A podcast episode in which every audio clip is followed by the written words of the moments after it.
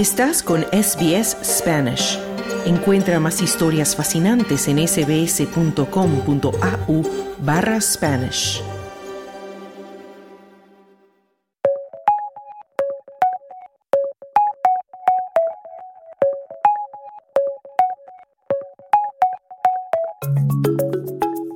Comenzamos ya nuestra sección de cibertendencias hablando de una denuncia.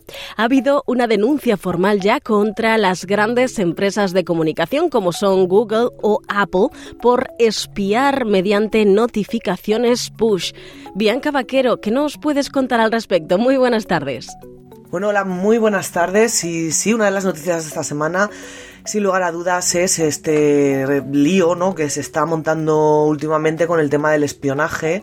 Eh, bueno, siempre suelen estar acusando unos otros y bueno, pues esta vez le ha tocado a dos de las grandes, a Google y a Apple porque parece ser que algunos gobiernos, no se sabe todavía, eso sí, no se han revelado qué gobiernos, han denunciado formalmente eh, este miércoles pasado ante el Departamento de Justicia de, Estados Unidos que se estarían espiando los móviles de usuarios de iPhone y móviles de Android a través de las notificaciones push. Estas notificaciones, bueno, son estos mensajes que nos aparecen en las pantallas de bloqueo o en nuestro inicio, ¿no? En, el smartphone un poco para dar aviso de algo. Pues como por ejemplo los mensajes nuevos que tenemos, actualizaciones, alertas de noticias, pues estas cositas, ¿no? Que yo creo que todos eh, lo tenemos en nuestros teléfonos activado. Casi todas estas notificaciones lo que ocurre es que viajan a través de los servidores tanto de Apple y de Google y bueno, pues pueden revelar información única sobre cómo nosotros los usuarios usamos determinadas aplicaciones. En una carta que todos podemos leer al Departamento de Justicia, el senador Ron Wyden eh, ha comentado que gobiernos extranjeros estaban exigiendo datos a Google y Apple, los datos en concreto de esta información que se guardan de las notificaciones push. Como he dicho antes, no se especifica qué gobiernos, pero sí que es cierto que explicó que recibió en 2022 la primera denuncia de agencias internacionales reclamando a ambas compañías registros oficiales de notificaciones push de estos sistemas operativos, tanto para Android como para iOS. Este senador, el senador eh, Wyden, recuerdo, contó que había contactado a las empresas para que pues, revelaran detalles de estas solicitudes que se les estaban haciendo y bueno, tanto Apple como Google dijeron que es que el gobierno de Estados Unidos les restringía la divulgación pública de información sobre esta práctica, según comenta Wyden en esta carta. Para que todos así lo entendamos y digamos, pero esto cómo es posible si yo tengo mi aplicación muy segura, bueno, es que estas notificaciones, las que se conocen como notificaciones push, no se envían directamente desde el proveedor de la aplicación. Es decir, por ejemplo, las de WhatsApp no se envían directamente desde WhatsApp, sino que son canalizadas, ¿vale? Por el proveedor del sistema operativo del teléfono. Para iPhone, pues sería a través del servicio de notificaciones push de Apple y en el caso de Android sería pues por eh, intermediario del Firebase Cloud Messaging, que se llama así, lo de Google.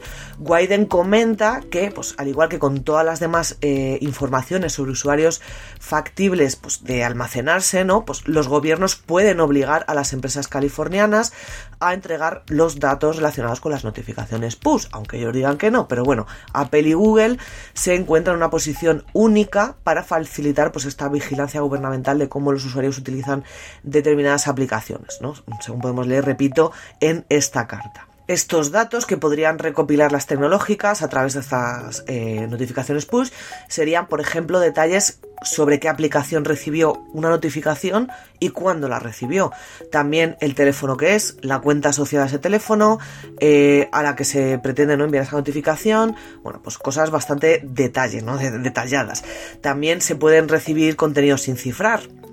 como por ejemplo, repito, las push de WhatsApp, o sea, que ahí se puede leer prácticamente una conversación entera de WhatsApp, ¿no? A través de una aplicación, una, perdona, una notificación push. Como el texto real, pues se muestra a un usuario en un mensaje emergente, ¿no? El típico es lo que os digo, que os ha contestado eh, vuestra hija o quien sea y pues aparece en nuestra pantalla de inicio la contestación completa y eso no está cifrado. El funcionario pues pide al Departamento de Justicia que derrogue o modifique eh, estas políticas que obstaculizan las, discusiones públicas sobre espionaje perdón, mediante notificaciones automáticas.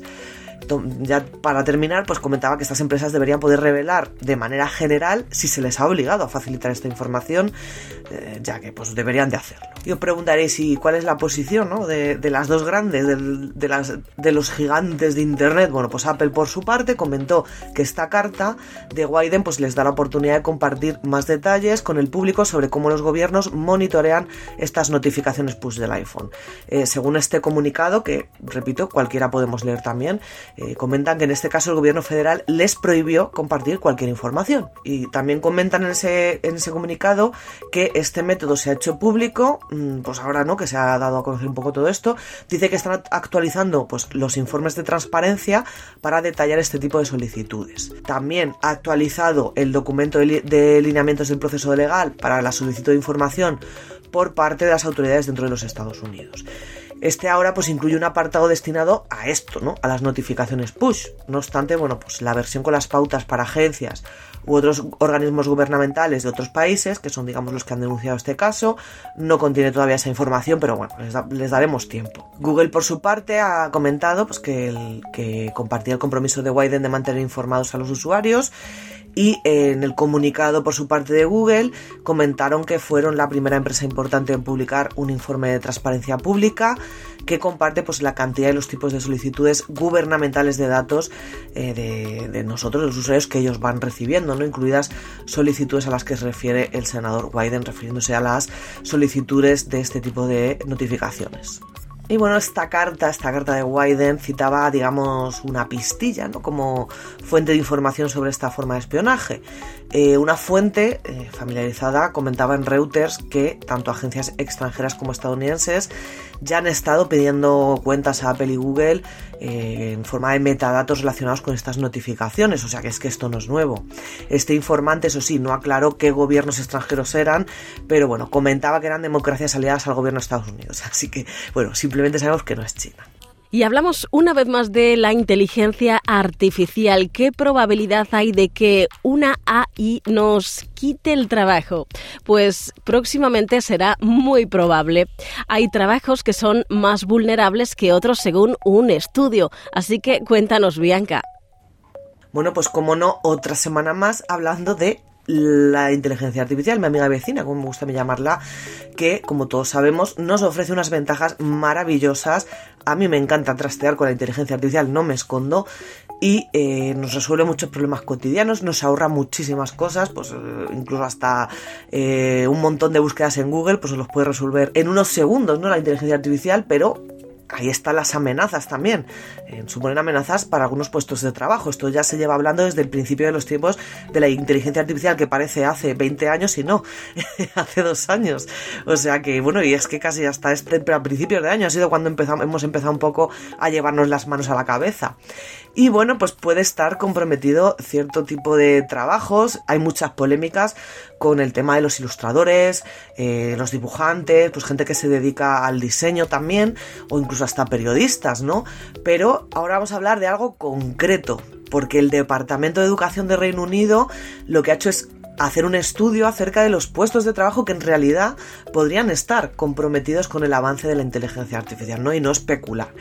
Eh, un fenómeno pues que ya se vivió en la, en la, revolución industrial, perdón, o sea, en ese momento, ¿no? Donde se instaló la idea de que las máquinas nos iban a quitar los empleos, ¿no?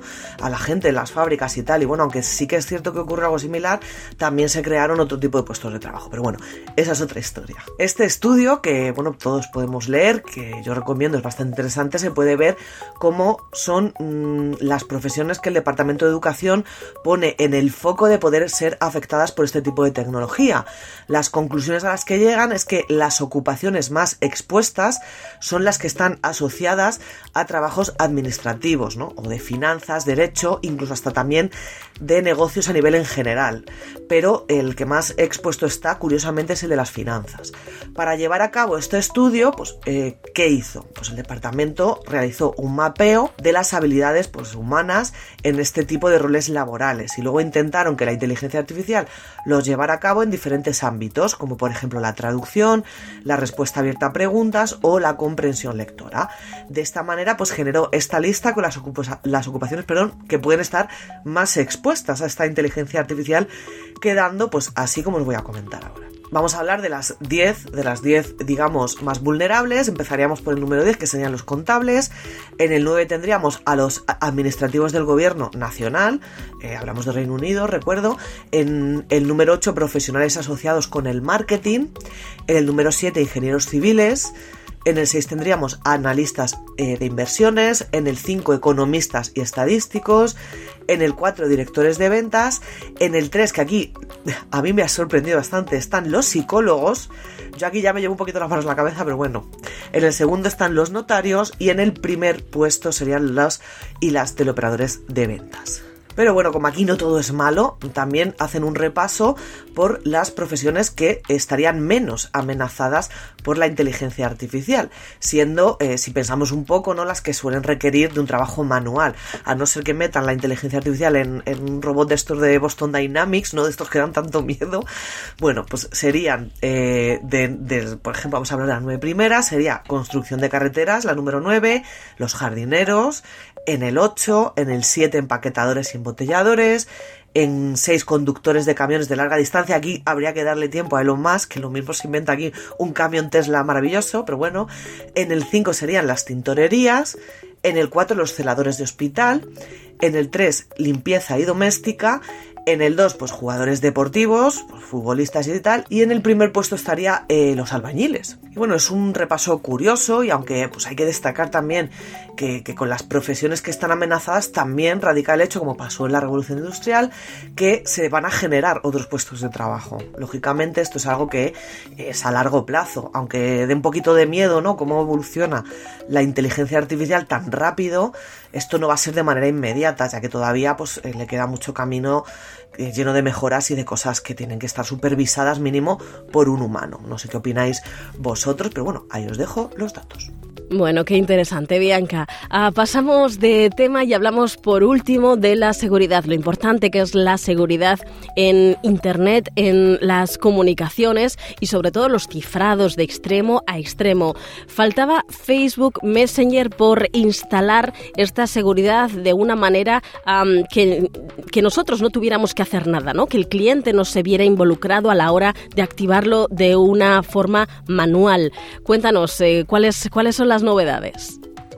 Bueno, y por último hablamos de Facebook, Facebook Messenger, que por fin va a implementar de manera mm, por defecto el cifrado este extremo a extremo que tiene WhatsApp, que antes, que yo esto personalmente no lo sabía porque yo no suelo usar Facebook Messenger, pero se podía, era opcional.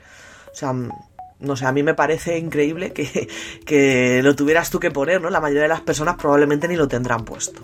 Pero bueno, ya por fin tiene el cifrado extremo a extremo, aunque luego como escucharemos, bueno, como comentaré al final, eh, también crea polémicas, ¿no? Porque son mensajes encriptados, ¿no? Y bueno, pues los cuerpos de seguridad pues no les gusta que cifremos nuestras conversaciones por muchos motivos. Así que vamos a hablar un poquito de esto que también ha sido eh, noticia esta semana. Pues sí, noticia esta semana ya, eh, Facebook Messenger terminamos ya que por fin incorpora el cifrado conocido de extremo a extremo, el E2EE, e, de una, de una forma predeterminada, como el que tiene WhatsApp, ¿vale? Cuando iniciamos una conversación, sabemos que en WhatsApp nos sale, esta conversación está cifrada de extremo a extremo, ¿vale? Nos sale el candadito, pues esto ya lo va a tener por defecto Facebook Messenger. Es una capa extra de protección que se encuentra, disponible perdón, desde 2016. Esto ya eh, yo no lo sabía. Hasta ahora em, era optativo si tú lo querías eh, encender o no. ¿Vale? Teníamos que activarlo manualmente. Yo no suelo usar Facebook Messenger y no lo sabía. Entonces ahora lo que van a hacer es que simplemente va a ser, mm, tú no tienes que decir nada, simplemente eh, se va a poner automáticamente, ¿no? Ha logrado sortear todos estos obstáculos la empresa que impedían que este cifrado estuviera disponible, ¿no? En Facebook Messenger.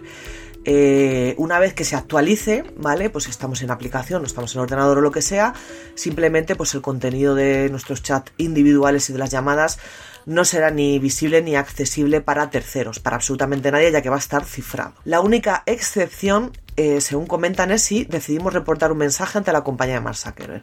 O sea que en el resto de conversaciones va a ser igual que WhatsApp. Y os preguntaréis, como yo también me he preguntado, por qué han tardado tanto ¿no? en, implementar esto, en incluirlo. Y bueno, comentan que es que no querían dejar cabos sueltos durante esta implementación, es decir, querían hacerlo bien, ¿no? No hacer una chapuza con muchas cosas que salen, pero bueno, tenían a un montón de expertos, ¿no? Que tenían ahí trabajando para reconstruir estas funciones de su propio Messenger desde cero. Esta introducción de, esta capa de seguridad en Facebook Messenger no va a implicar la desactivación de ciertas características de la app, como por ejemplo los temas o las reacciones personalizadas que van a seguir estando disponibles y también van a estar cifradas, protegidas.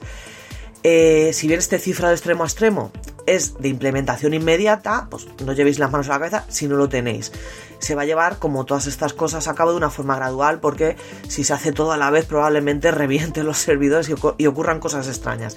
Entonces se suelen soltar estas actualizaciones de forma gradual y poco a poco pues se van a ir implementando pues en todo el globo. Y como os he comentado al principio, eh, por defecto va a estar tanto los chats individuales como las llamadas de audio-vídeo, pero si os preguntáis qué va a ocurrir con las conversaciones de grupo, con las conversaciones grupales, no van a estar desprotegidas lo único que tenemos que hacer es eh, quien desee usar esta capa de protección va a tener que activarlo de manera manual, ¿vale?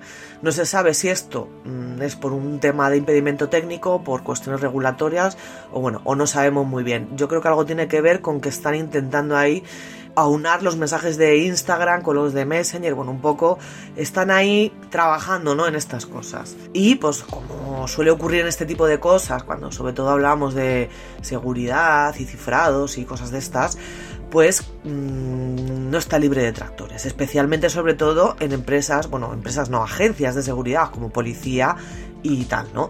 Em, después de todo, el encriptar mensajes de un extremo a otro de una conversación eh, es base para todo el mundo, ni siquiera la policía puede acceder a este contenido.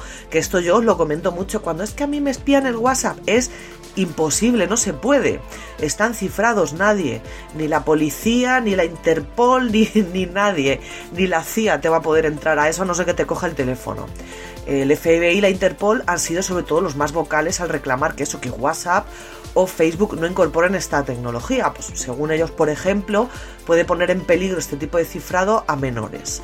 Eh, comentan pues eso, que no hay duda de que juega un papel importante este tipo de cifrado en la protección de nuestra privacidad, pero que debería equilibrarse con la importancia de proteger a los niños en línea, según pues, eh, han comentado este mismo año además. No sé qué opináis vosotros, pero bueno, es una noticia, ¿no? Que ya por lo menos vamos a tener esos mensajitos de Facebook Messenger cifrados, al igual que los tenemos en WhatsApp.